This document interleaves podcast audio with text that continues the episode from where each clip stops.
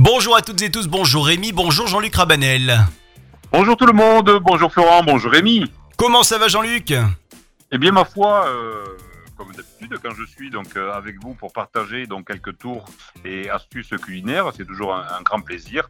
Et euh, je vous remercie euh, donc à tous et à toutes de vos retours et de vos commentaires que vous me laissez donc sur nos pages donc Facebook.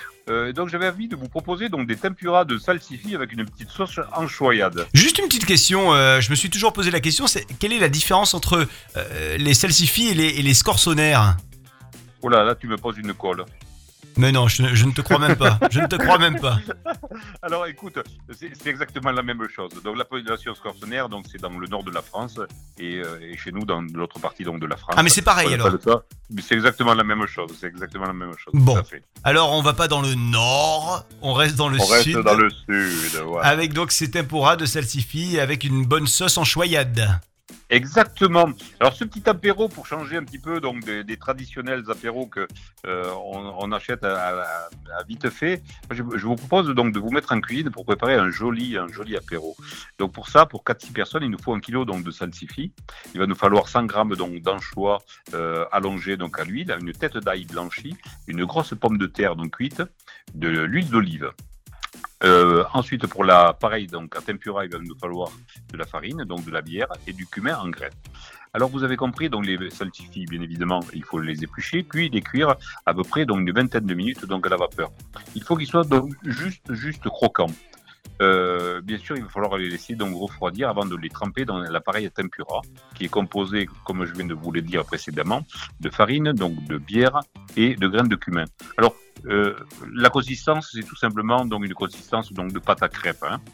ni plus liquide, ni euh, ni plus épaisse. Ok. Bien évidemment, ces, ces salsifis donc seront plongés donc dans cet appareil donc à tempura et doivent cuire donc somme toute rapidement dans une huile donc très chaude pour éviter justement que le salsifis se gorge d'huile.